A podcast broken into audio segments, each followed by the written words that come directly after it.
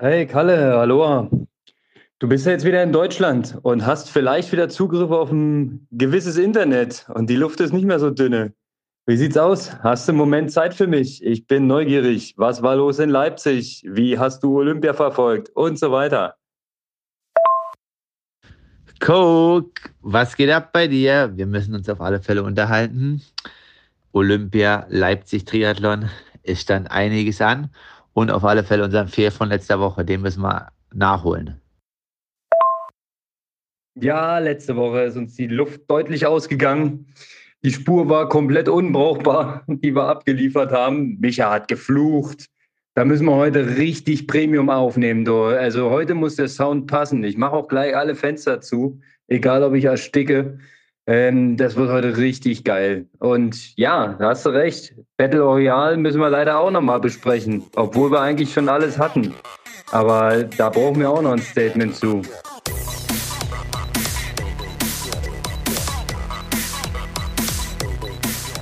Aloha Kalle, ich begrüße den Drittplatzierten des Leipziger Triathlons, der dennoch nicht unzufrieden ist. Wie geht es dir zurück in Leipzig?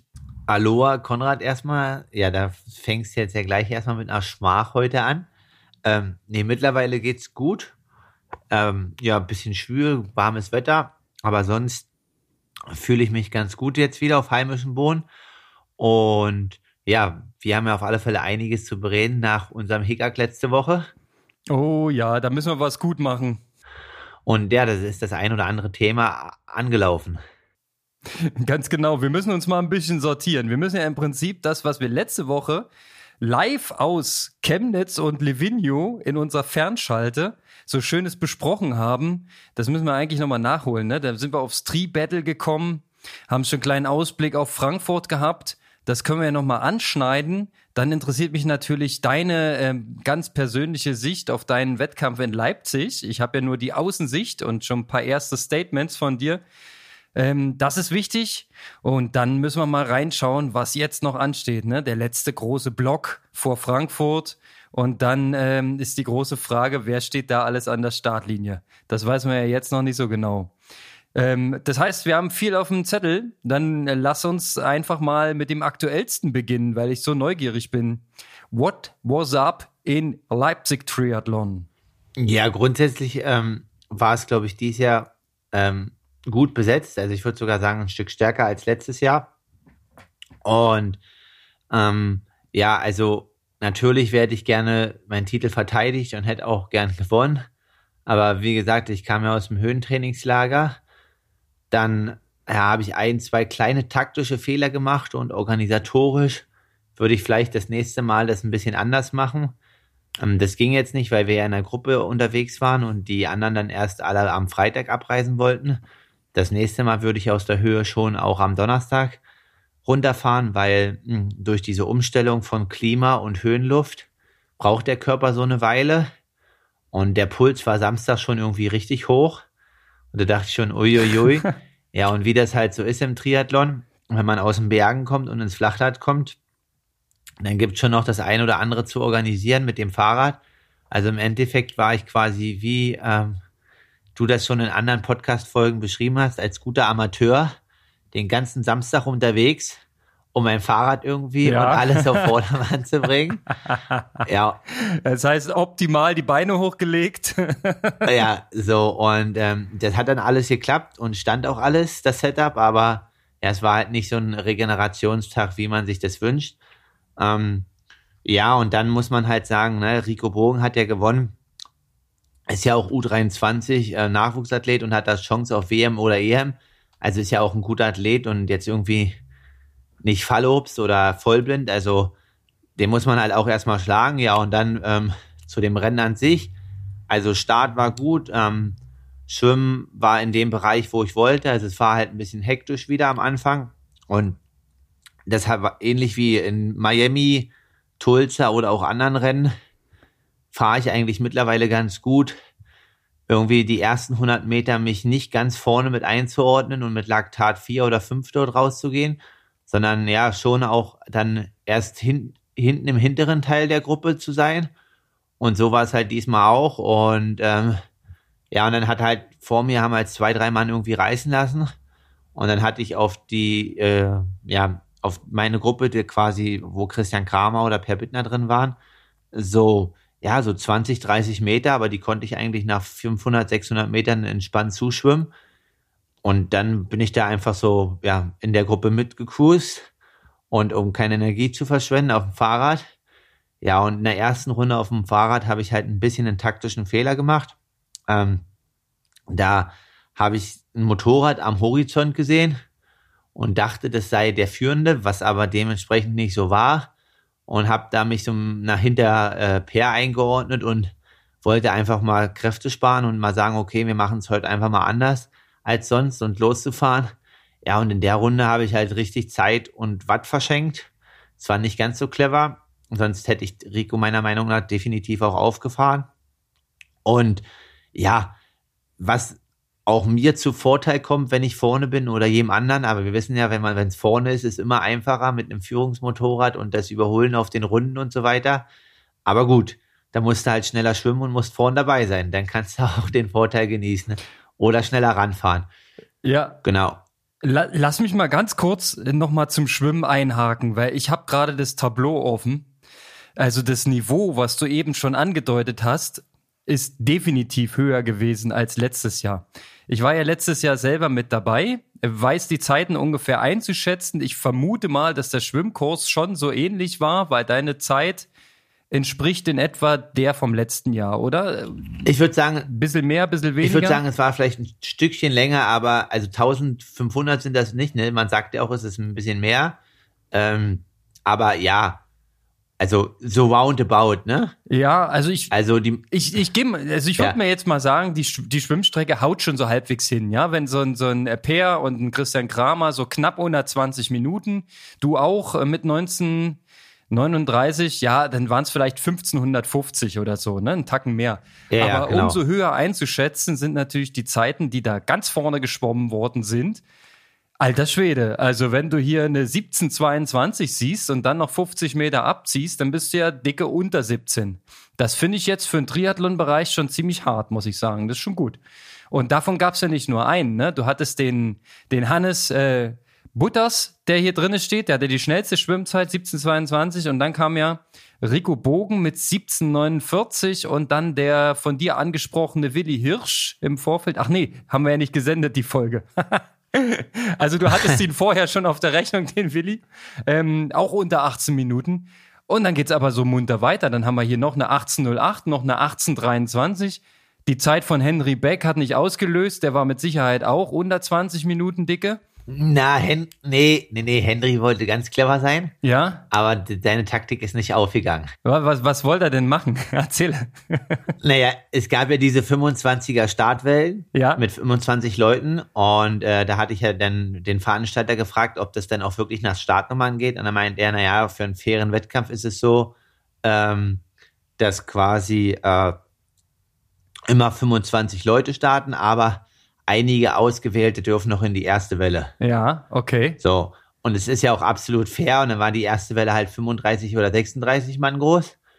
Und Henry ist aber bewusst zweite Welle geschwommen, ah. weil er quasi den Rückstand zuschwimmen wollte. Ja. Um dann immer eine Minute vor zu sein. Ja, ja, klar, verstehe. Taktik ist klar. Aber, aber hat nicht geklappt. Hat nicht funktioniert, nee. Er ist nicht rangekommen oder äh, Also ich habe ihn nie im passiert? Rennen, ich habe ihn nie im Rennen gesehen. Nö, also wenn du die Endzeit anguckst, äh, ist, da war auch nicht viel zu sehen. Jetzt im Vergleich zu dir sind das ja acht Minuten. Ja, ich sag aber auch zum also, Beispiel, auf Rico eine Minute zuschwimmen ist schon eine Ansage, ne? Das schafft man nicht so leicht, würde ich jetzt mal so sagen. Ähm, vor allem die ganzen anderen noch. Also Rico musste ja nicht mal so richtig alleine vorne wegschwimmen sondern da war ja richtig Bambule. Das war ja eine, eine richtige Gruppe. Also ich glaube, ich hätte mich ziemlich weit hinten aus dem Wasser rausgequält. Also alle, die hier so Top Ten stehen, außer der spätere Zweitplatzierte, der Leonard Arnold, der ist vielleicht so in dem Bereich geschwommen, den ich mir zugetraut hätte, so kn knapp unter 21 Minuten. Aber dafür hätte der mich äh, ähm, in allen anderen Disziplinen natürlich mega gebügelt, ist ja klar. Aber ähm, Sag mal so, mit der Zeit vom letzten Jahr wäre ich nicht ähm, auf der Platzierung rausgekommen wie letzten Jahr, sondern äh, mindestens zwei Plätze weiter hinten. Also die Top 10 war äh, knüppelhart, würde ich jetzt mal sagen. Vor allem aus Age-Grupper-Sicht. Ne? Das ist dann. Und vorne wurde die Luft natürlich dünner. Okay. Ähm, zum Rennverlauf. Du hast schon gesagt, äh, erste Radrunde ein bisschen zu defensiv, hättest du mehr arbeiten können, theoretisch.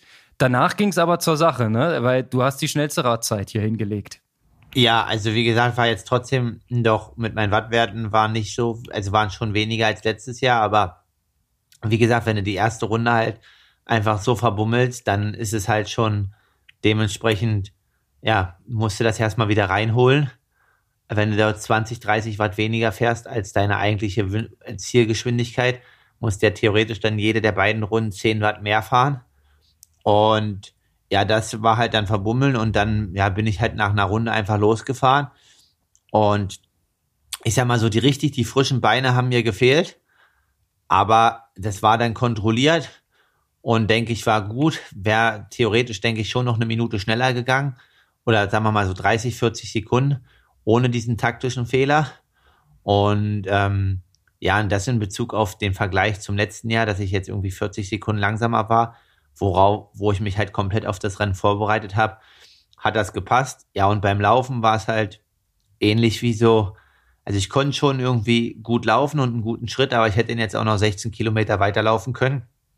ähm, also, oder sagen wir mal 10. Ja. Es war halt so ein typisches Ironman-Ding. Aber wie gesagt, ich kam aus der Höhe, habe am Donnerstag noch Tempoläufe gemacht.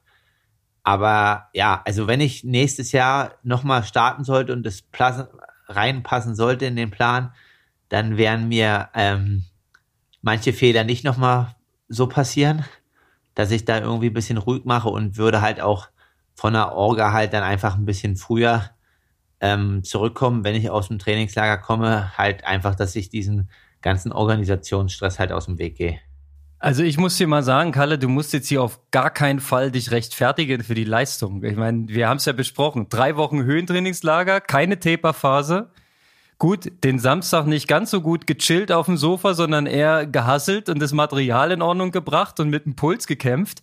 Was willst du denn mehr? Du hast äh, äh die Leistung vom letzten Jahr im Prinzip wiederholt paar Sekunden hin oder her und äh, ähm, das Ganze mit der Vorbelastung. Ich würde sagen, du bist mega in Form. Du bist letztes Jahr im Prinzip die gleiche Radzeit gefahren wie dieses Jahr, hast dafür aber mehr Watt getreten. Das heißt, deine Position muss besser sein oder die Bedingungen waren einfacher. Aber du hast eigentlich gesagt, einfacher war es eigentlich nicht als letztes Jahr.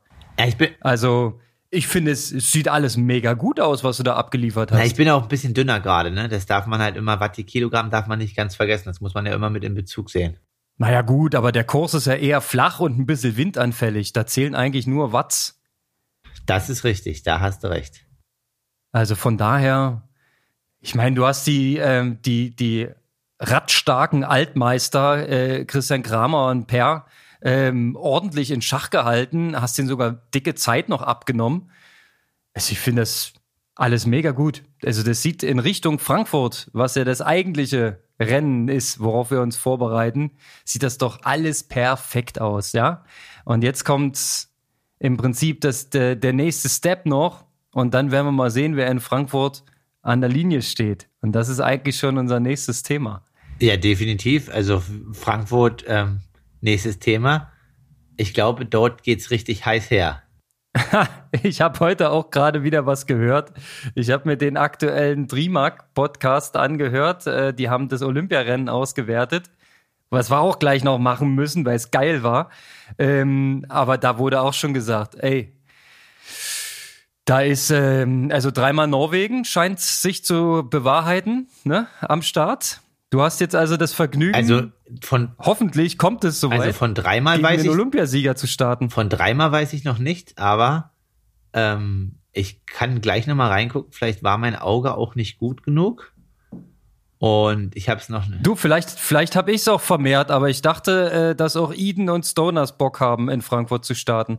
Also Storne steht definitiv drauf. Ähm, bei Eden würde ich es nicht ganz verstehen, weil ja, war, also klar, es kann halt eine coole Geste sein und ja, soll er auch machen, aber also es macht für ihn eigentlich keinen Sinn, weil er ist ja schon für Hawaii qualifiziert. Stimmt.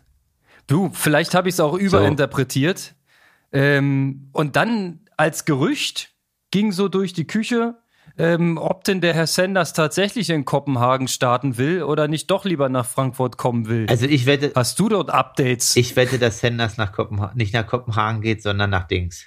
Nach Frankfurt. Also nicht, ja, 100 Prozent, weil ähm, Meldeschluss war ja, Meldeschluss war ja am Montag. Ja. Oder Dienstag.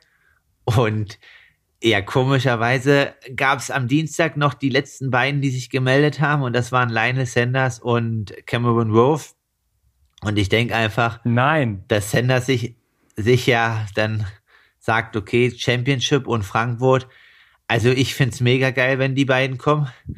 Auf alle Fälle erhöht das richtig, richtig den Druck, weil dann richtig die Post abgeht. Aber gut, also darauf freue ich mich eigentlich. Okay, also lassen wir mal sacken, wenn das stimmt. Sanders, Worth, der Olympiasieger und Kaspar Stoners. Und dann kommst eigentlich du. Und fünf Slots habe ich jetzt mal so in Aussicht gestellt für uns. Na, oh. Die müssen noch mal upgraden. Das kann nicht bei drei bleiben. Ja, schauen wir mal. Aktuell sind es drei, aber bei dem Starterfeld, ähm, wie gesagt, also man muss da voll auf alle Fälle muss ich auch in dem Rennen riskieren, ne? Also, weil man da vorne sein will. Also Cameron Wolf alleine schon dafür sorgen, dass es halt richtig die Post abgeht auf dem Fahrrad.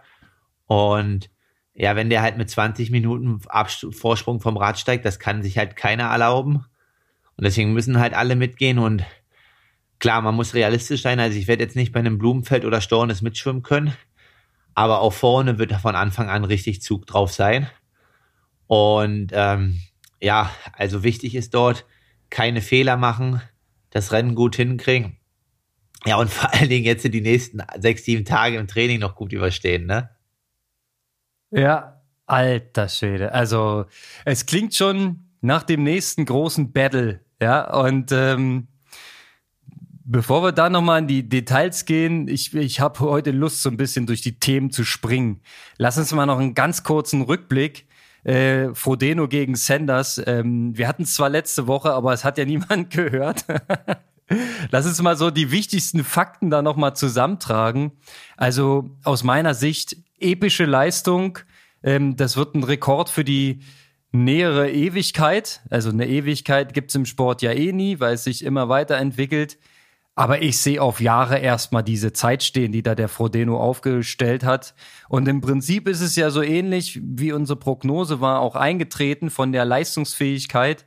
Nur hat Frodo das ganze Schema noch ein bisschen zugunsten seiner Radleistung verschoben ist brutal schnell Rad gefahren und war dann auch ordentlich angeschliffen und konnte dann halt nur noch in Anführungszeichen eine 243 laufen. Ähm, 727, 53 ist jetzt die Weltbestzeit. Aber auch der andere Protagonist äh, hat gewonnen und hat eine epische Show abgeliefert. Hatten wir festgehalten und äh, würde ich jetzt hier nochmal bestätigen wollen. Weil auch im Nachgang ist die Leistung wirklich wahnsinnig hoch einzuschätzen. Vor allem die mentale Leistung, die Sanders dort gebracht hat. Weil ihm muss klar gewesen sein, er hat ja keine Chance. Er macht hier den Ding gegen sich selbst, gegen die alte Bestzeit von Frodeno, danach gegen seinen, seine alte persönliche Bestzeit. Er war ja nur im Prinzip mit sich selbst beschäftigt, weil klar war, ein richtiger Wettkampf wird es nicht. Das muss ihm nach der ersten Radrunde klar gewesen sein, dass er nicht rankommen wird. Und von daher mentale Leistung absolut bei weit über 100 Prozent, wenn das gehen würde. Ja, definitiv. Also er hat ja dann das auch ähm, angekündigt oder gesagt quasi, dass er in dem Rennen halt eigentlich für Frodo war und er wusste, es geht halt um Frodos Zeit. Aber ja, so wie wir jetzt schon auch gesagt haben, ähm, glaube ich, dass ihm das Rennen eher richtig Selbstvertrauen und Mut gegeben hat. Und der soll sich halt wohl auch mit Wurf unterhalten haben, wie viel Langdistanzen man machen kann oder nicht, weil der ist ja der Spezialist dafür. So. Genau. Äh, Kann auch Lothar fragen, der hat auch mal fünf gemacht. ja, ja, wir können auch, aber Lothar sagt ja kein Koppeln. Ähm, so viel dazu. Nein, ähm, definitiv und äh, ja, was ich halt noch er erstaunlich fand, ist halt, dass man halt das Gefühl hatte, dass Frodo halt wirklich all in gegangen ist, weil ja, ich kann mich eigentlich, wie es ich auch in letzter Woche, ich denke dann immer schon, oh, ich wiederhole mich, aber ist ja nicht so, hat ja keiner gehört. Ich habe noch nie ihn irgendwie so müde gesehen beim Laufen wie jetzt äh, in der letzten Woche. Ähm, Definitiv. Und das, das, das, war all in. Da war gar nichts mehr übrig. Und äh, solches schmerzverzerrtes Gesicht, klar, der hat sich ja dann auch noch lang gemacht auf der Laufstrecke, weil der Teppich sehr nass war. Ähm, aber auch vorher schon. Der war angeschlagen, oder? Er war definitiv wie so ein Boxer, äh, der schon mal einmal bis acht angezählt wurde. Ja, und er steht zwar noch, er bringt's zwar noch, aber er sieht nicht gut aus. Ja, also wie gesagt, also klar, es war ein Rennen, was ähm, ja ihn auf alle Fälle, denke ich, äh, bis ans Limit gebracht hat und wo er auch da gehen musste. Ja, und auch in Richtung Hawaii, also klar auf dem Rad, mega krass, also wie wenig er Windwiderstand haben muss, beziehungsweise wie gering sein CDA sein muss, im Gegensatz zu Sanders, der ja mehr Watt getreten ist und trotzdem langsamer war, obwohl er auch leichter ist. Also ja, man sieht, dass da aerodynamisch schon einiges Gutes bei ihm. Und ähm, ja, overall kann man einfach nur sagen, Chapeau und geiles Event.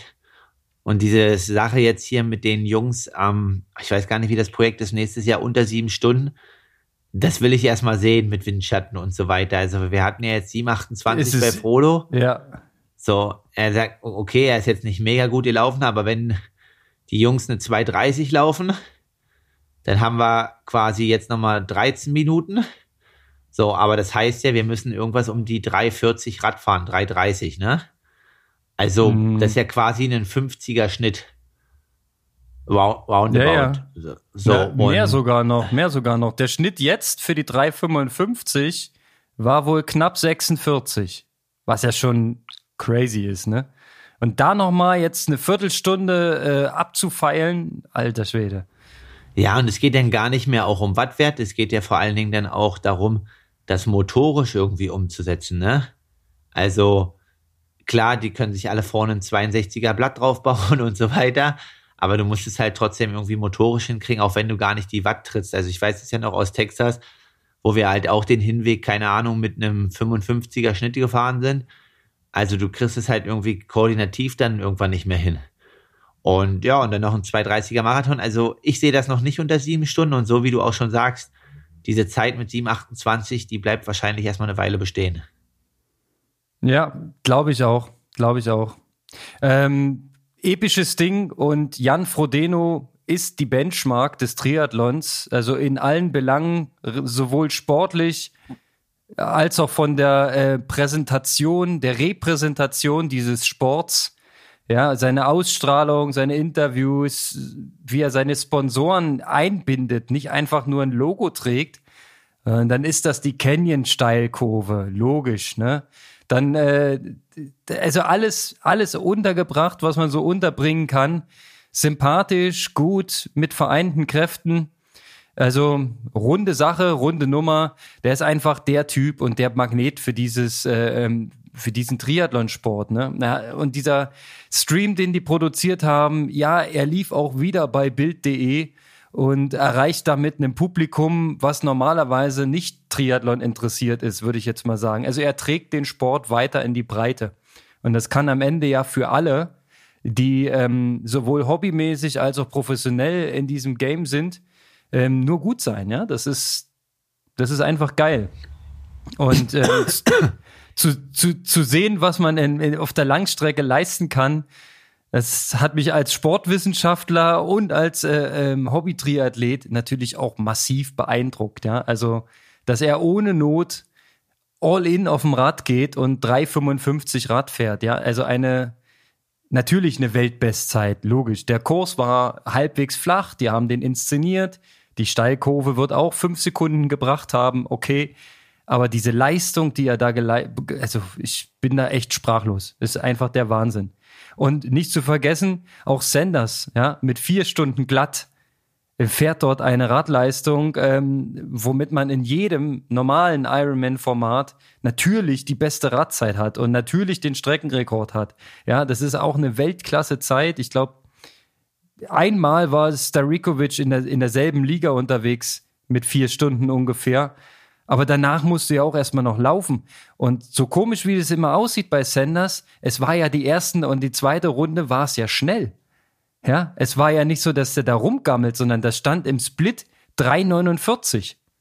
und 3,50 dann nach der zweiten Runde. Wo du dann sagst, hä? Das sieht aber nicht aus wie 3,50. aber sieht's bei ihm halt nie, ne? Ja, also wie gesagt, Sanders hat ja trotzdem dann overall ja schon ein gutes Rennen gemacht und auch abgeliefert. Ja, jetzt auf alle Fälle, ich denke eher, das Rennen gibt die Motivation und er wird wieder fit sein in zwei Wochen. Und ähm, ja, mit ja. Sicherheit. Deswegen, also mental, ja. mental fit wird er sein. Ja, die Frage ist nur, hält das so ein Körper aus? Weil wir haben jetzt dann die dritte Langdistanz, wenn ich mich nicht verschätzt habe, innerhalb von sechs, sieben Wochen. Ähm, puh, schon, sagt man eigentlich, dass das ein bisschen auf Verschleiß ist, ne? ja, aber Cameron Rove hat Italien gemacht und ist äh, zwei Wochen später mit äh, Reiserei in die USA Fünfter auf Kona geworden, ne? Ja, jetzt rechne mal aus, was er vielleicht für einen Platz gehabt hätte, hätte er Italien nicht gemacht. Aber das ist reine ja. Spekulation, das weiß man nicht. Das er stimmt. sagt, es war ja das letzte harte Training vor Kona. Ja. Eine 7,45 war es damals, also auch nicht langsam. Ja, also, ja, ist schon ein bisschen, ein bisschen Blackbox. Also ich bin mega gespannt auf seine Performance, aber wir haben ja zum Glück noch ein paar andere, die da das Tempo hochhalten werden in Frankfurt. Wenn sich das alles so bewahrheitet und ähm, wir haben mit Sicherheit nicht über alle gesprochen, die da auf der Startliste stehen.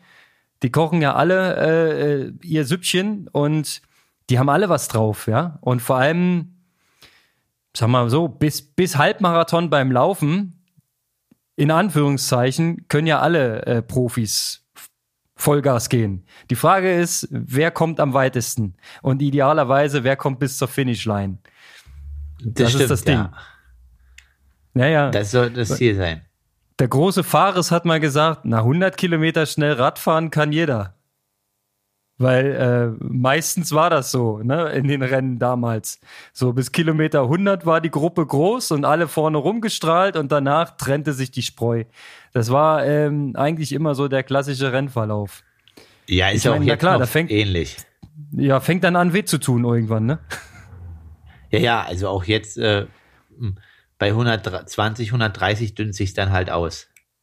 Naja, klar. Also entweder hast du dann die Beine und hast die Nutrition äh, im Griff und bist gut versorgt und die Leistung passt noch. Ähm, da können wir vielleicht noch kurz eingehen. Ähm, es wurden ja Daten, Daten, Daten versprochen bei der Live-Übertragung vom äh, Tri Battle Royale. Und ein paar Sachen haben wohl nicht geklappt, weil es ja auch mit diesem Dauerregen da nicht gerade sehr optimal war. Aber zwischendurch wurde auf dem Rad ähm, diese Glukosespiegel äh, gemessen und eingeblendet. Also da haben die offensichtlich dieses, oh, wie heißt es, Superhuman oder so? Super, Sa Super Sapien, ne? Nennen die das. Super Sapien, aber äh, du warst jetzt, ja, ja also du hast einfach mal die englische Übersetzung genommen, fast. Ja, okay. Auf jeden Fall ähm, dieses Ding, Pflaster oder was das ist, ähm, was du da äh, anbringst und was live deinen Blutzuckerspiegel ähm, misst und dir auf dein Display bringt. Ähm, das haben sie quasi eingeblendet. Ähm, dazu hatte man Live-Wattwerte auf dem Rad und man hatte Herzfrequenzen, allerdings nicht durchgehend. Also vor allem interessant war für mich, ähm, zu Beginn des Laufes ging die Herzfrequenz noch, wurde noch übertragen bei beiden Athleten. Ich glaube, so ab Halbzeit war die dann nicht mehr eingeblendet. Ich weiß nicht, ob das taktisch war oder ob es einfach nicht mehr ging. Aber ähm, sehr interessant, beide, ähm, sowohl Sanders als auch Frodeno, ähm, waren sehr, sehr stabil mit den Herzfrequenzen. Das heißt, die sind weder runtergegangen noch raufgegangen. Die Sanders war um die 120 rum, Frodo um die 140 rum, ähm, war ihr Marathon Race Pace und konnten das relativ steady und relativ konsequent halten. Ne? Also man, man kennt es ja so ein bisschen, wenn, wenn der Akku alle geht, dann verändert sich da was mit der Herzfrequenz. Entweder geht die dann rasant hoch, so zum großen Finale, bevor du äh, komplett explodierst, oder die geht sogar runter, wenn der Energiespiegel ähm, so weit abgesackt ist, dass du einfach keine Power mehr leisten kannst. Ne? Dann, dann geht die, also ich kann mich erinnern, wenn ich komplett leer war, ging die Herzfrequenz halt komplett runter und da war nichts mehr zu machen, keine Leistung mehr. Ja, also auf alle Fälle, keine Ahnung, also warum sie die dann nicht mehr eingeblendet haben, aber ich kann mir schon vorstellen, dass die hinten raus noch mal ein Stück hoch ging und man ja dann nicht alles irgendwie zeigen will, wann jemand all in geht. Ich sag mal, das hat ja auch für die Konkurrenz, ist es ja auch, ja, das sind ja dann die, die kritischen Punkte so, ne, wo dann Frodo halt vielleicht schlagbar wird oder verwundbar, also in Anführungsstrichen. Aber ja, speziell vielleicht auch Patrick, der dann sieht, okay, ab den und dem Punkt, wenn er halt richtig müde ist oder was auch immer, es kann ja natürlich im Rennen unterschiedlich sein, aber das gibt ja schon viele Insights, damit kann man ja viel anfangen, ne? Also, ob sich das dann im anderen Rennen so bewahrheitet und man das nutzen kann, aber ja, es ist erstmal eine Information, die würde ich auch dann quasi nicht unbedingt gerne so preisgeben, wenn ich halt, wann der Punkt ist, wann ich richtig müde werde. Ja, obwohl Frodo sinngemäß sowas gesagt hat, wie er gibt die Daten ja frei, damit die Nachwelt äh, ein paar Orientierungswerte fürs Training hat. Ja. Wo es hingehen muss, ne? das, ja, gut, da wissen wir jetzt ja Bescheid, was wir machen müssen. Du, mit 300 Watt im Durchschnitt bist du eigentlich gut aufgehoben auf dem Rad. Du musst es halt in so einer effizienten Position hinkriegen, ne? Und naja, auch da ist ja Frodo Vorreiter, ne? wie oft er im Windkanal schon war und speziell angepasste äh, Cockpits, da wieder von Canyon was Neues bekommen. Ähm, das sieht ja alles schon so mega krass aus und der sitzt halt wirklich so super elegant, stabil und kompakt. Also, wenn du den von vorne siehst, siehst du ja wirklich nichts mehr äh, von der Silhouette. Da ist ja gar nichts. Das ist ja ein, ein Strich. Ja, und von der Seite sieht's auch gut aus, von hinten sieht's gut aus. Also das muss schnell sein, das sieht man eigentlich schon. Ja, Aber nachmachen kann man die Position halt schlecht, ne?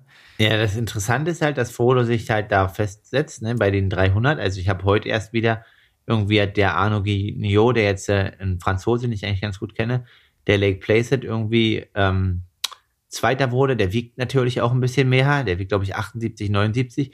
Ist 306 Watt gefahren auf dem Ironman, ist Zweiter geworden und ähm, heute habe ich auch einen Throwback Thursday gesehen bei Markus Liewelt. Ja. Äh, der ist damals in Hamburg 310 gefahren, aber dann halt nicht mehr gelaufen. Ähm, ja, ist halt interessant, dass Frodo sagt, okay, also 300 reicht eigentlich aus und gar nicht das irgendwie noch weiter nach oben bringt, sondern einfach, so wie du gerade schon sagtest, diese 300 so effizient wie möglich halten. Ne? Also einfach 4 Watt die Kilogramm Körpergewicht bei ihm und die einfach effizient auf die Straße bringen. Ja.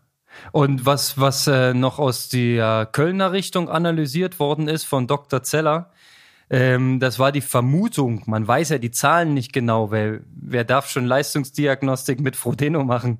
Ähm, die Vermutung war, dass die äh, maximale Sauerstoffaufnahme bei Frodo gar nicht exorbitant hoch ist, sondern sagen wir mal im soliden oberen Bereich, aber dass der halt eine wahnsinnig niedrige Laktatbildungsrate hat.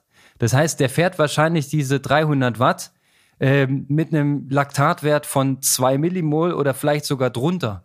Ja, also im Prinzip äh, unterhalb seines Fatmax, also wird, wird spekuliert, dass er dann quasi noch mit vollen Akkus zum Laufen gehen kann. Ich glaube, jetzt bei dem Tree-Battle war es das vielleicht nicht so, weil wir haben ja gesehen, die Akkus waren nicht voll fürs Laufen. Aber er hat es halt mal ausgereizt. Ähm, bis wohin kann er gehen? Und so eine Radstrecke, ähm, wo du auch konsequent in der gleichen Position bleibst und nicht mal kurz für einen Hügel aus dem Sattel gehen kannst oder mal irgendwas anderes machen kannst, die hat ja auch nochmal komplett andere Herausforderungen. Ne? Also für mich wäre es die Vorstellung an sich, die Hölle, vier Stunden in der gleichen Position zu verharren und zu, und zu drücken, 300 Watt. Also das ist für mich unvorstellbar. Ja, ist auch also kann ich absolut nachvollziehen, ist auch echt nicht so cool. Und ähm, ja, ist halt natürlich, wie du sagst, für den Rücken und alles andere und für die Muskulatur ist halt mega monoton. Und ähm, ja, ist schon auch mal cool, aus dem Sattel zu gehen. Ja, also die haben auch im Kommentar dann gesagt, ja, Jan Frodeno macht doch spezielle Rückentrainings, um diese Position lange halten zu können. Das glaube ich. Da wird ja an, an den äh, äh, kleinsten Stellschrauben gedreht im im Team Frodeno. Äh, die Basis ist natürlich diese enorme Fitness, diese enorme Schnelligkeit, alles, was er da mitbringt. Aber die können sich halt, weil sie die anderen Sachen im Griff haben, um die Details kümmern, ja, um die Position, ums Material, äh, um die Rückenmuskulatur, um das entsprechend alles halten zu können. Weil was nutzt dir die geilste Position, wenn du nur 120 Kilometer hältst, ne?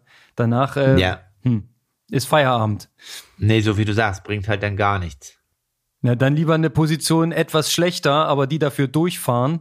Ähm, das ist so ein bisschen das, das Durchrechnen, das Kalkulieren.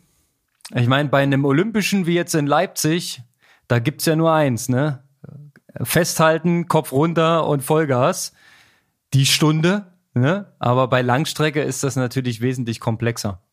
Ja, also eigentlich gibt's nur eins. Äh, und das nächste Mal wieder Vollgas. Nee, aber hast schon recht, bei Langstrecke sollte man schon sich seine Körner ein bisschen aussparen, weil, so wie der Fahrer oder du jetzt auch schon gesagt hast, nach 100 Kilometer auf dem Rad kommt noch eine ganz schöne Weile.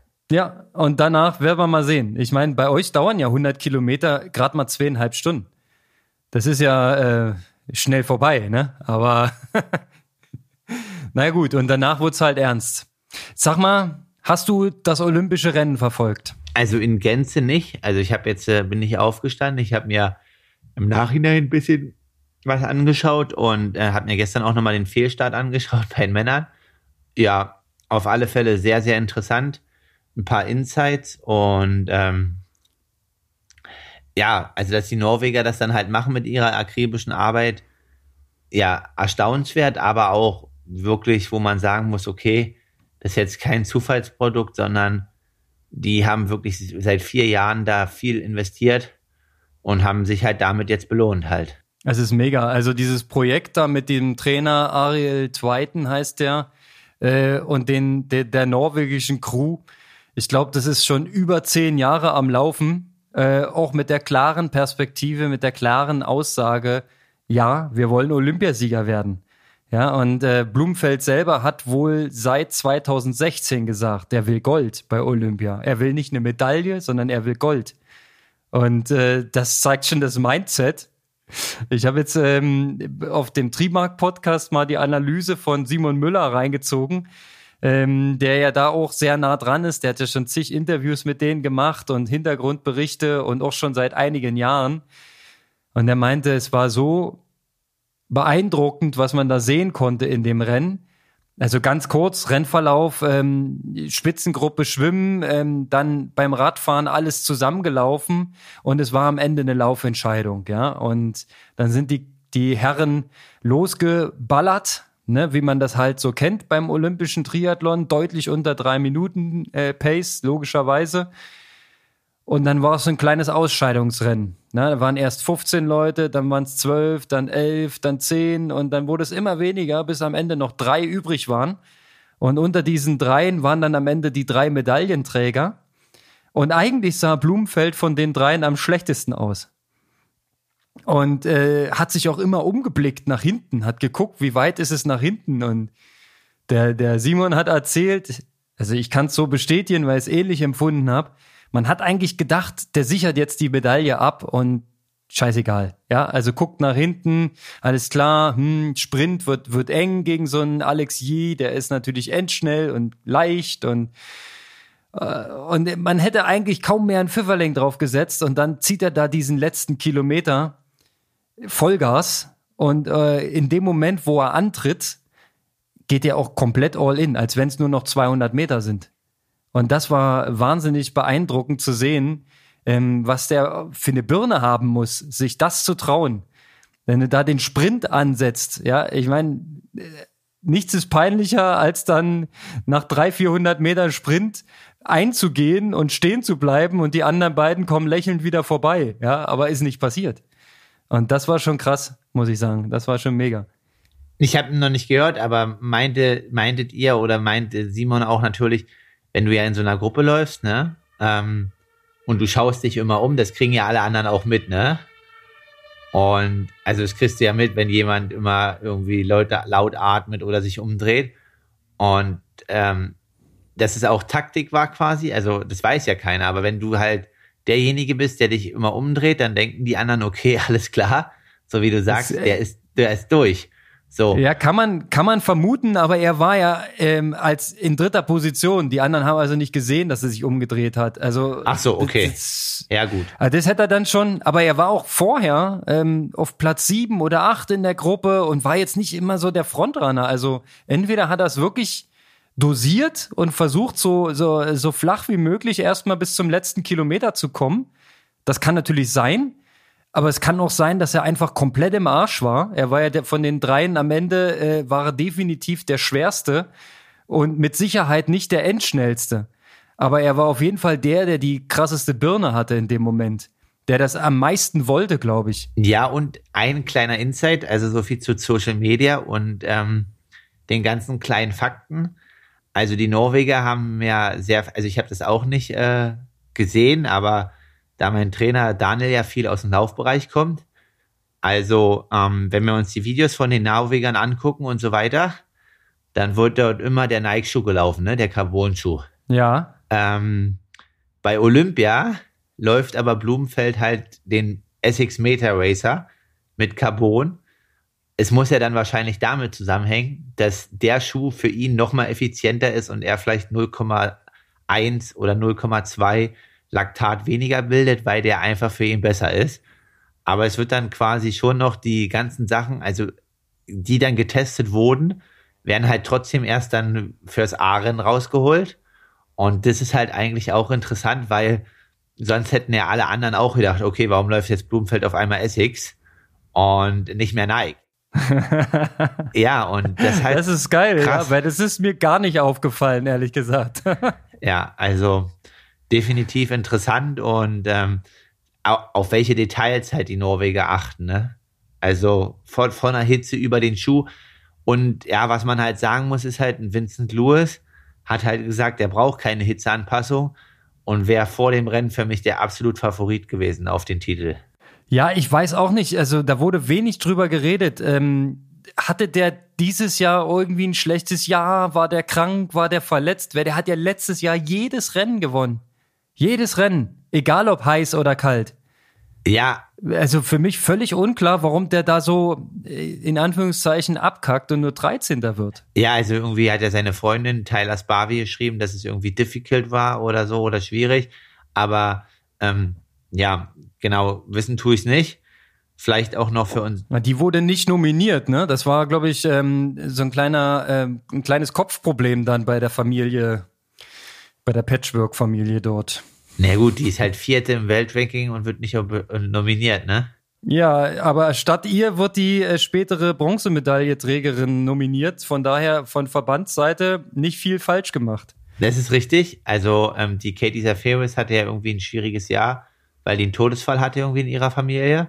Hat da irgendwie das letzten vier, fünf Monaten für ihren Anspruch nicht so viel äh, leisten können oder quasi halt einfach dann nicht die Ergebnisse, aber so wie du sagst, im Aachen oder der Erfahrung holt sie dann halt trotzdem eine olympische Medaille.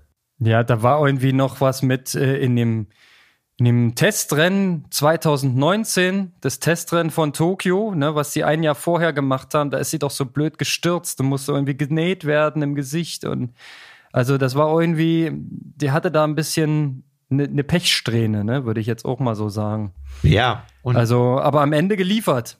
Also kann man nicht meckern. Ja, und aus deutscher Brille, ähm, ja, leider bei den Männern jetzt nicht irgendwie der erhoffte Goldtag oder so weiter und so weiter.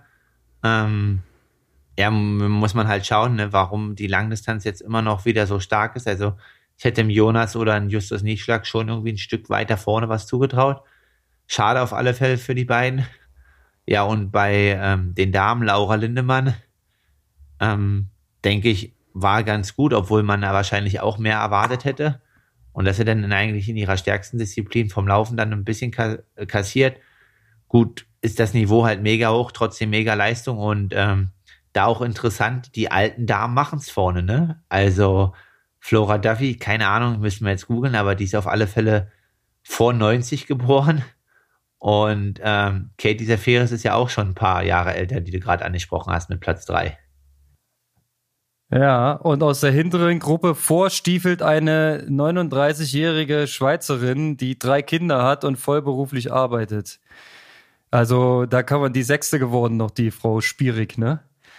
Also das war nochmal beeindruckend, unglaublich. Aber äh, Laura Lindemann hat wohl gesagt im Nachbericht, ähm, der Radkurs hat ihr schon den Zahn gezogen und sie hatte schon nach ihrem besten Schwimmen der Karriere, wo sie mit der ersten Gruppe rauskam, ähm, hatte sie beim Radfahren echt schon frühzeitig gespürt, dass das hier ganz eng wird für sie. Weil die war auch beim Radfahren die ganze Zeit hinten drauf und hat immer versucht, nicht rauszufallen aus der Gruppe Und durch den Ziehharmonika-Effekt und die gefühlt 80 Kurven pro Runde, äh, das Ganze in, dem, äh, in der Nässe, ich glaube, die musste halt immer richtig anlatschen hinten, um, um da dran zu bleiben. Und das macht er natürlich eckig fürs Laufen. Ne? Das ist, da war sie dann, äh, nach eigener Aussage hat sie nach den ersten Schritten beim Laufen schon gemerkt, das Ding ist, das Ding ist zu Ende hier. Ja, gut, das kann sein. Wenn du halt richtig grau bist, bist du. Ja, und ähm, klar, also mega gute Schwimmleistung. Aber ähm, so wie damals auch auf Hawaii, als Frodo so meinte, ja, als er wusste, Patrick schwimmt neben ihm, das war's heute für ihn. Ist halt die Frage, ob man, wenn man im Schwimmen so drüber geht, ob das dann von der Renngestaltung so clever ist halt, ne? Also klar, man muss dabei sein. Ja, ist taktisch, taktisch, wenn du es von außen betrachtest, lief's ja mega. Ja, dass sie da in der Sechsergruppe äh, ähm, mit Vorsprung in die zweite Wechselzone kommt, in dem Wissen, dass sie eigentlich eine starke Läuferin ist, würdest du, im, äh, wenn du das vorher angeboten kriegst, sofort unterschreiben. Würdest du sagen, super, Top-Ausgangsposition, machen wir so. Ja, äh, ob sie jetzt mit einem defensiveren Rennen aus der zweiten Gruppe jetzt noch deutlich weiter vorgelaufen wäre, ich, man weiß es nicht, ne? Das ist jetzt wieder Spekulation. Kann sie dann eine Minute schneller rennen oder zwei? I don't know. Ja, und hätte, wenn und aber, ne, ist ein achter Platz bei Olympia. Dafür auf alle Fälle ist Gratulation. Ey, ne? Top 10, Top 10 bei Olympia ist mega. Äh, und du sagtest schon, ja, bei den Herren ist nicht so gelaufen. Nochmal kurz äh, äh, erzählt. Der Schomburg hatte leider einen Raddefekt oder Sturz. Ja, da war irgendwie Kontakt noch mit einem anderen Athleten und er konnte zwar weiterfahren, ähm, war dann aber raus aus der Gruppe, hatte Rückstand, äh, kam dann nicht mehr richtig hin und dann ist auch ähm, am Ende mental das Problem, wenn du weißt, du bist eigentlich der Swimbiker und Laufen ist deine in Anführungszeichen schwächste Disziplin, wenn dir dann so ein Bug passiert und du eben nicht als Erster in die T2 kommst, ähm, naja, dann ist schon das Hirn ganz schön angegriffen, würde ich sagen. Ich, ich, weiß gar nicht, wie es ausgegangen ist. Er hat es zu Ende gebracht, aber Platz 40 rum oder sowas, ne? Ja, ja, also er ist ins Ziel gekommen, aber klar, so wie du sagst, ist dann halt, du machst das dann wahrscheinlich und bringst es zu Ende, ist ja auch wichtig, ich sage mal, olympischer Gedanke und man sollte so grundsätzlich auch seine Rennen immer ins Ziel bringen, aber klar, also die Motivation ist dann nicht mehr on point. Ja, das ist, aber finishen musst du auf jeden Fall, das ist ein olympisches Rennen. Ja, und äh, das äh, ist schon ein Unterschied, ob du ein olympisches Ergebnis hast oder nur am Start warst. Also von daher muss man das auf jeden Fall zu Ende bringen, egal wie. Und ich glaube, die, die, die Kunst ist eher, sich nicht überrunden zu lassen bei dem Spitzenfeld, ne, dass du dann nicht rausgenommen wirst. Also alle, die da gefinisht haben, großartig. Und der äh, andere Deutsche, der noch mit im Start war, Justus Nieschlag, den hatte ich eigentlich äh, vom Gefühl her hatte ich den richtig auf dem Zettel. Ich dachte, der haut richtig einen raus, aber dem Vernehmen nach ist zwischen Kiedenbaum Qualifikation und Tokio nahezu alles schiefgegangen, was hätte schiefgehen können. Also es ist nicht viel nach außen gedrungen, aber er meinte dann im Nachgang, allein, dass er da war in Tokio und an den Start gehen konnte, war schon der größte Sieg. Also wer weiß, was da alles passiert ist, ob er noch mal krank war oder mit Verletzungen. Man sagt sich ja, dass er auch mit dem Laufen immer Probleme hat mit dem Körper, dass er die Umfänge gar nicht so richtig realisieren kann, weil er sehr anfällig ist. Ähm, ja, weiß ich keine genauen Insights, aber ist auf jeden Fall schade, weil Olympia ist Olympia und kommt halt nicht allzu oft, so alle vier bis fünf Jahre. Ja, ich finde es halt da ein bisschen schade, sage ich mal. Also, ähm, klar ist das auf der Langdistanz so und auch ja mit individuell und ist wichtig und so weiter. Aber ja, also Laura war halt mit ihrem Potsdamern in Livigno. Ähm, Jonas war halt irgendwie in Frankreich. Ich glaube, so wer ich das vernehmen konnte, war Annabel Knoll mit ihrer Nürnberg-Gruppe irgendwie in Italien. Und ähm, Justus war, glaube ich, alleine in St. Moritz. Und wenn man dann halt aber die Italiener dagegen sieht, also der hat jetzt auch sich nicht mit Ruhm bekleckert, sag ich mal, und hat dort jetzt eine Medaille geholt, ist jetzt, glaube ich, irgendwie 37. geworden. Aber die waren halt einfach irgendwie mit, mit einer 25-Mann-Gruppe oder lass es 20 äh, Mann gewesen sein, auch in Livigno.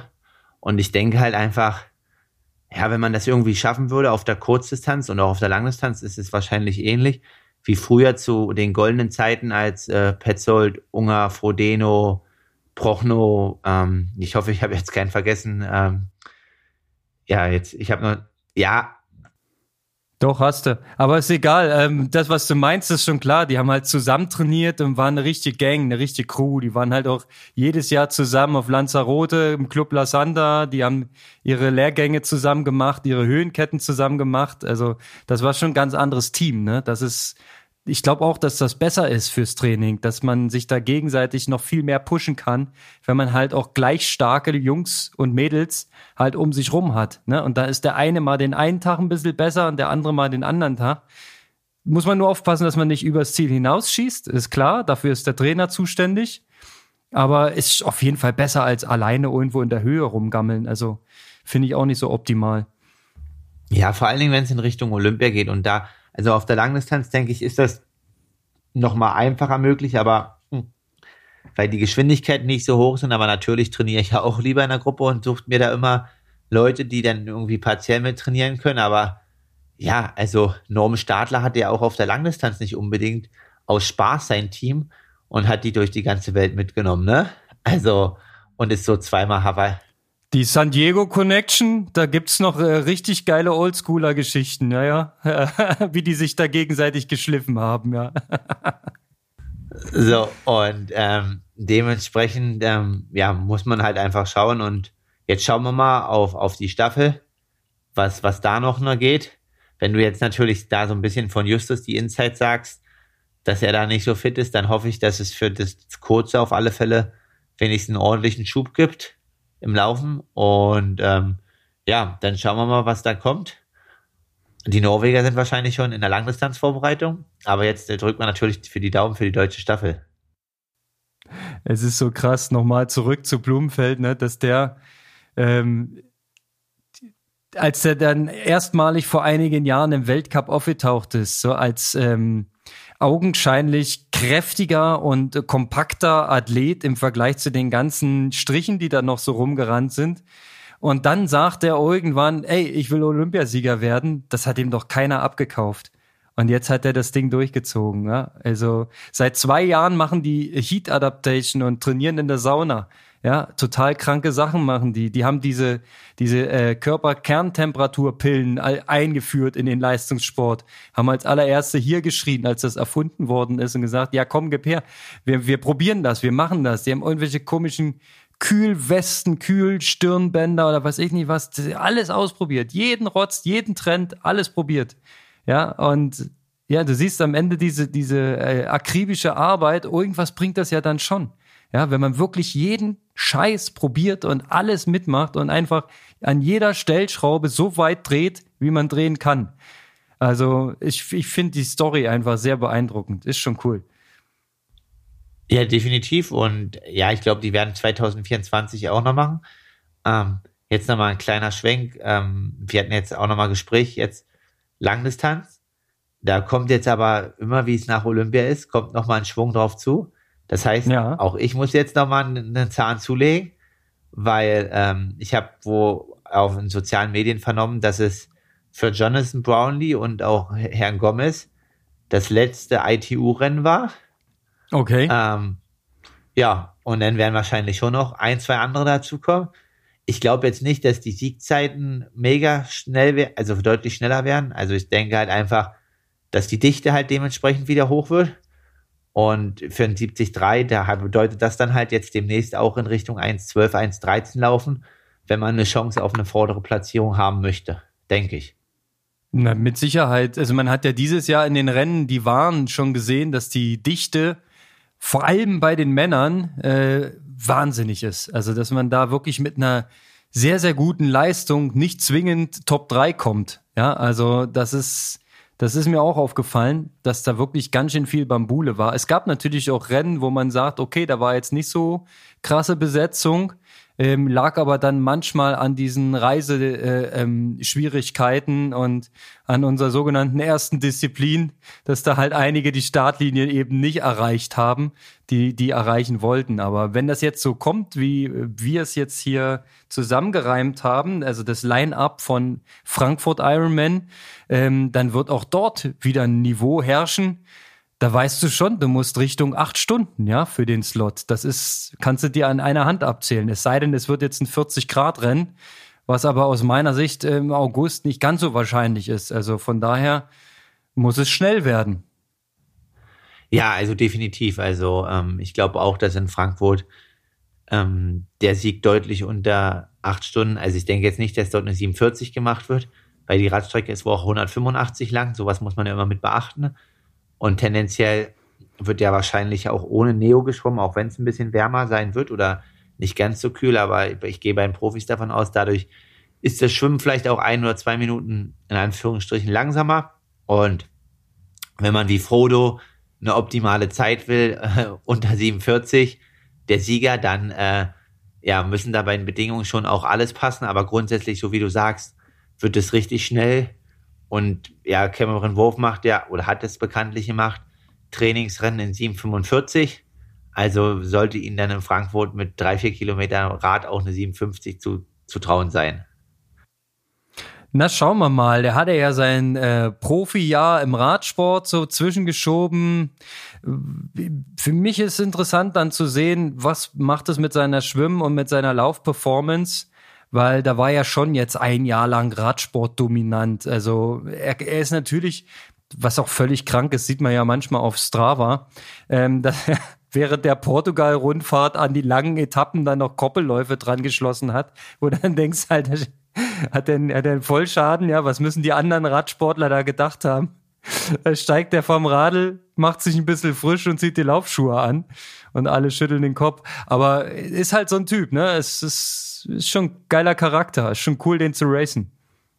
Ja, also seine Schwimmleistung, so wie du sagst, ich habe, er hat 71,3 gemacht jetzt in Andorra.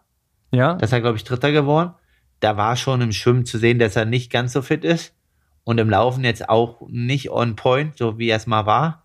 Aber er ist jetzt trotzdem noch Dritter geworden durch das, äh, seine enorme Radstrecke. Aber die Strecke hat er auch ich, auf einem Halb Ironman 2400 Höhenmeter. Ja, okay. Ähm, das, so, aber ja, grundsätzlich, wie gesagt, also man muss ihn mit auf den Schirm haben. Er wird jetzt nicht der haushohe Favorit sein. Ich denke, die Rolle wird wahrscheinlich an Senders, Blumenfeld und so weiter gehen. Ja, und dann will ich auf alle Fälle dort gerne vorne mitmischen bei den Jungs. Das Geile ist, es sind so zwischen den, also hinter den ganzen großen Namen sind trotzdem Fragezeichen. Also bei Sanders mit den drei Ironman in kürzester Zeit, beim Blumfeld, was kann jemand denn auf der Langstrecke bieten, der sich gerade auf ein Kurzdistanz-Olympiarennen vorbereitet hat und das auch noch gewonnen hat? Also Blackbox finde für mich, das hat noch keiner so gemacht in der Form. Ich bin da mega gespannt drauf. Was kriegt denn der auf der Langstrecke zusammengebacken? Ja, wie, wie ist denn die körperliche Performance dafür? Dass der hohe Umfänge trainiert, das ist ja halbwegs bekannt. Ja, also auch im Laufen, die, die Wochen äh, drei, vier, nee, fünf, vier und drei vor Olympia waren im Schnitt mit 120 bis 130 Laufkilometern. Also äh, ich glaube nicht, dass der ein Problem hat, einen Marathon zu laufen. Bloß, wie lange hält sein, seine Ernährungsstrategie? Wie lange kann er das alles zusammenhalten? Ist, liegt ihm das überhaupt in diesem, in Anführungszeichen, äh, langsamen Tempo, so lange Sport zu treiben? Ja, weil auf der Kurzstrecke wissen wir ja, wie es ist, ne? Da haust du auf die Straße, was drin ist. Und so hat er ja auch seine Mitteldistanzen gemacht bislang. Aber lang ist halt lang. Das ist richtig. Da können wir auch noch nächste Woche mal in Ruhe spekulieren. Also wir haben jetzt ja noch zwei Folgen. Und ja, schauen wir mal, was da noch jetzt zu berichten gibt. Das machen wir. Ähm, und bevor wir jetzt ähm, sagen, eine Stunde reicht, Kalle, muss ich noch mal ganz kurz fragen. Du hast jetzt wahrscheinlich trainingstechnisch noch ein paar intensive Tage vor dir. Was liegt denn jetzt an? Wie sieht denn jetzt das weitere Training aus? Bist du jetzt schon erholt vom Leipzig-Triathlon? Ich meine, wir haben heute Mittwoch, Montag, Dienstag vielleicht ein bisschen locker gemacht. Geht's schon wieder voll los? Naja, also Montag war so ein GA-Tag, also mit fünf Stunden. Ähm, Zum Ausruhen quasi. Dienstag, ja, Dienstag war auch nochmal mit schnellem Schwimmen, auch irgendwie fünfeinhalb, also 16 Lauf, drei Stunden Rad und dann schnelles Schwimmen. Gestern waren dann früh 10 mal 1000 und ähm, quasi 170 Rad. Wie viel mal 1000 bitte? 10 mal 1000. Aha. Aber nicht im VO2 Max-Bereich, sondern nur im Schwellenbereich. Was bei dir welches Tempo Mit, ist aktuell? 3,25? Ja, so in dem Dreh. Ähm, okay, wäre mein VO2 Max. dann mit kurzer Pause und dann quasi gestern Nachmittag dann halt noch 160, 170 Rad, das waren dann 440 rund um schöne Muldental und Leipzig. Heute ist Ruhetag. Morgen stehen noch mal spezifische Ironman-Intervalle auf dem Rad dann mit dreieinhalb Stunden. Ähm, hm. Am Sonntag dann noch ein langer Lauf, mhm. also ein 30er. Hm. Und dann wird es nächste Woche noch mal einmal eine spezifische Koppleinheit geben, denke ich. Sowas wie Radintervalle mit einem 20er. Und dann ist die Arbeit, denke ich, getan. Nice. Also ähm, war der Leipzig-Triathlon eher ein erster Belastungstag, anstatt ähm, irgendwie. ja, also richtig, ent, richtig entlastet wurde nach dem Rennen nicht. Nee, das muss nee, man jetzt schon ehrlich sagen. Ja, hallo? nee, das klang jetzt nicht so. Das klang so, als ob das der erste Tag von einem schönen Dreierblock war. War er ja auch. Na, ne? und ähm, na gut, dann heute Entlastung und was dann noch auf dem Menü steht, ist ja auch nicht ohne. Ja, geil. Also ich ähm, freue mich, wenn du alles bei Strava wieder hochlädst. Jetzt, wo du die Logistik und das Internet wieder zur Verfügung hast. das war ja wirklich ein bisschen dünn, die Luft in Livigno und Co. Ähm, ich habe mal wieder in unseren Club geguckt. Also weiterhin 185 engagierte und äh, teils bekloppte Menschen dort drinnen. Ähm, wirklich der Wahnsinn. Letzte Woche, ich muss es jetzt mal vorlesen, nochmal unsere Nina äh, auf dem Rad. Fast 33 Stunden. Also Respekt. Ich glaube, mehr schaffen die Profis auch nicht in der Woche. Das ist schon geil. Und dann gibt's noch einige andere, ein paar Bekannte. Ähm, es wird fleißig trainiert und das sieht geil aus. Weiter so, bitte. Ja, 33 Stunden auf dem Rad ist schon eine Ansage, das muss man erstmal machen. Ja, ich sag, ich könnte es nicht. Also würde mein Körper nicht mitmachen. Der würde sagen, hasse sie nicht mehr alle. Ja, also 33 Stunden im Amateurbereich ist so, oh, also sowohl im Profibereich ist das schon richtig viel, so wie du das gerade schon sagtest, und dann im Amateurbereich, ja, auf alle Fälle, ja, eine ordentliche Menge Holz. Ja, ja, das sind so vier bis fünf Stunden am Tag, ne? Das muss man mal so locker wegstrampeln. Ähm, ja, aber beeindruckend. Das muss man, das muss man mal festhalten, ja. Und wie gesagt, äh, lad mal bitte weiterhin alles schön hoch. Wir wollen dich verfolgen, wir wollen dich sehen. Und ähm, dann wünsche ich dir eine richtig geile, letzte harte Trainingsphase. Und äh, wenn wir uns nächste Woche hören, ist das größte Training im Prinzip schon durch. Dann beginnt Taper, oder? Das ist richtig. Also ich bin am 7. August ähm, auf eine Hochzeit eingeladen in Aschaffenburg. Und dadurch, dass ich dann nicht die ganze Zeit hin und her reisen will, werde ich einfach dort bleiben. Und ähm, ja, dann entspanne ich dort in Hamburg, nicht in Hamburg, in Frankfurt oder in der Umgebung, schaue mir nochmal die Strecke an und so weiter. Ja, und dann heißt es Beine hoch. Ähm, und dann die, nicht die Folge, die jetzt kommt, sondern die in zwei Wochen, wird dann schon live von Vorfeeling in ja. Frankfurt sein. Oh, nice. Na klar, dann geht's ja auch dann bald los. Und äh, letzter straffer Trainingstag nächste Woche ist der Mittwoch oder noch der Donnerstag? Ich muss mal raten gerade. Ähm, Donnerstag wahrscheinlich. Also wahrscheinlich bis Donnerstag. muss man schauen, ob ich den, den, also Mittwoch ist mir ein bisschen zu früh. Ähm, tendenziell ist es der Donnerstag. Und dann gibt es im Prinzip bis Race Day genau zehn Tage, wovon im Prinzip neun, wenn ich mich nicht verzähle, der Erholung dienen und am zehnten Tag ist Race. Genau. Krass. Also dann sollte auch das Höhenloch überwunden sein. Das hat mich die ersten zwei Tage jetzt auch noch ein bisschen so mitgenommen. Aber genau, und dann ist Race Day. Genauso war es ja geplant. Es war ja, ähm, der Abstand ist ja mit, mit Auge von dir gewählt worden, dass du dann äh, reichlich drei Wochen nach der Höhe deinen Peak erreichst. Ja, obwohl ich. Und ich sagte, ich bin jetzt schon so gespannt, äh, das wird so ein krasser Tag. ich muss gucken, dass ich da entspannt alleine vor dem Fernseher sitzen kann. Mal sehen, wie ich das hinkriege. naja, also man, komm, Konrad, sind wir mal ehrlich, Ironman acht Stunden äh, ist jetzt nicht die pure Spannung, ne? Doch, doch, für mich schon. Ähm, ich weiß, ich bin ein bisschen sonderbar, aber ich gucke mir sowas dann komplett an und achte auf die Nuancen. Äh, wer macht einen Move? Wer sieht wie aus? Haben alle ihre Flaschen noch dran am Rad? Äh, das ist jetzt schon so bei dem einen oder anderen Rennen ähm, der Klassiker gewesen, dass keiner mehr irgendeine Verpflegung dran hatte. Ne?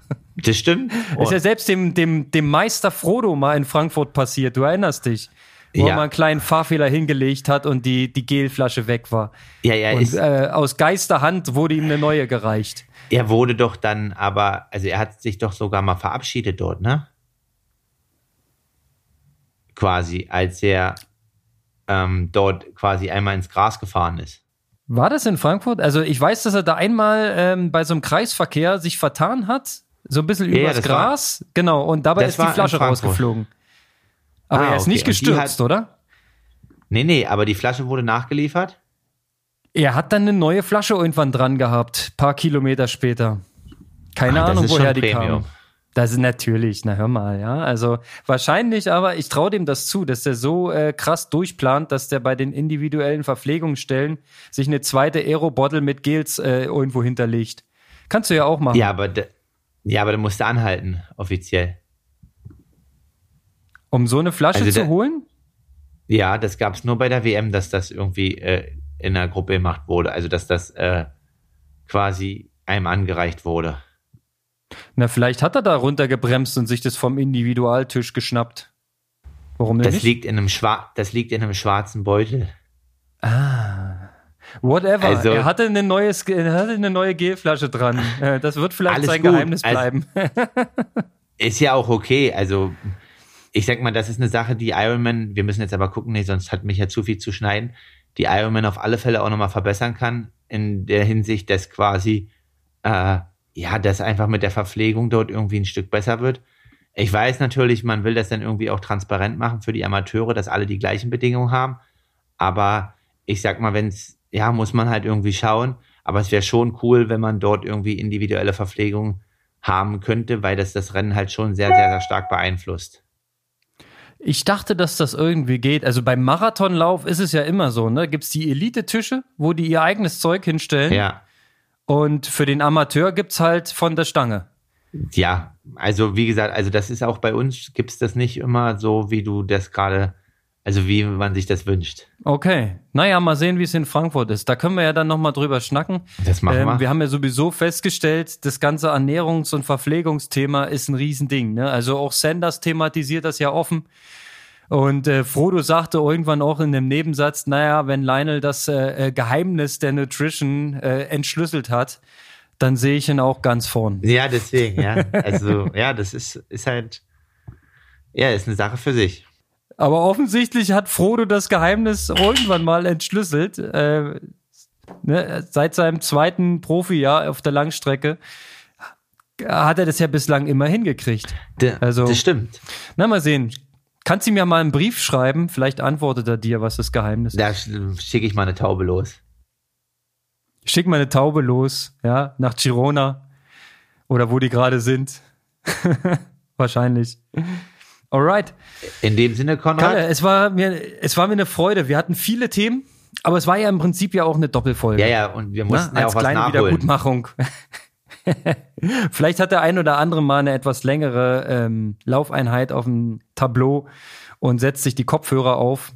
Ähm, wenn dem so ist, dann lauft noch schön zu Ende. Ihr habt jetzt äh, im Prinzip nur noch das Outro zu hören und könnt jetzt den Endsport anziehen. Wir verabschieden uns bis nächste Woche. Kalle, dir ein schönes letztes äh, Trainingsstück.